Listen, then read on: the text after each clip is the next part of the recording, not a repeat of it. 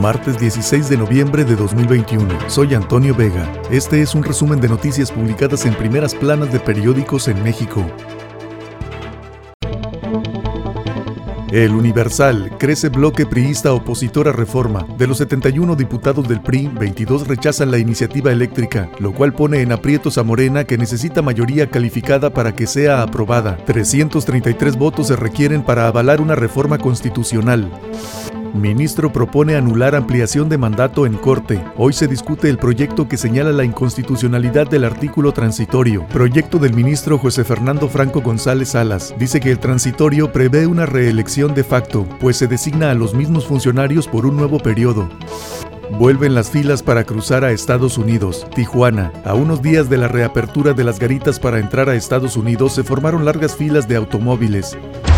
Reforma. Sube 23% su costo generación de CFE. Crece el promedio de 1.508 a 1.582 pesos, revela la Comisión Reguladora de Energía. Impacta el alza en combustibles y usar centrales menos eficientes. La nueva unidad de inteligencia financiera, neutral o cargada. El nuevo titular Pablo Gómez define sus prioridades. Renuncia a auditor especial, advierte opacidad en Auditoría Superior de la Federación.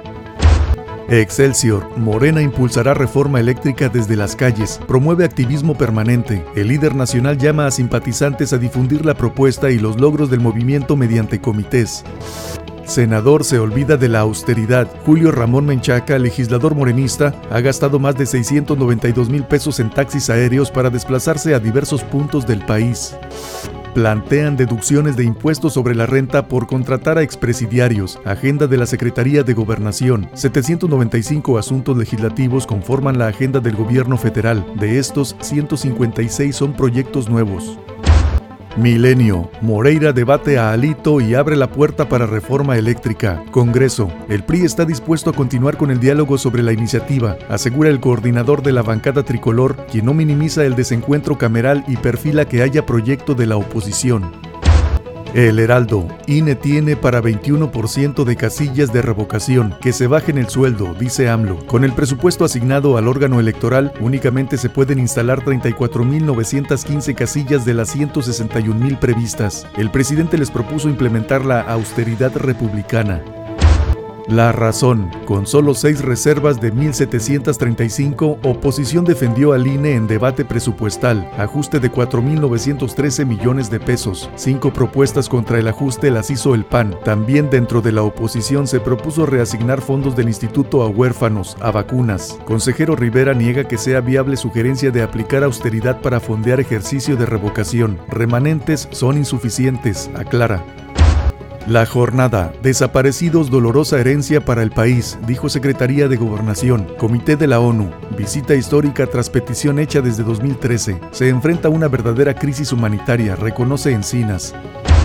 El economista, más de la mitad del presupuesto será aportado por los contribuyentes. Diputados lo aprobaron la madrugada del domingo. El monto de 7.08 billones no se modificó, solo se reasignaron montos. El INE, Consejo de la Judicatura Federal, Suprema Corte de Justicia y diputados los que más perdieron. Gasto aprobado ayudará a la recuperación económica y focalizarlo en la población vulnerable, dijeron.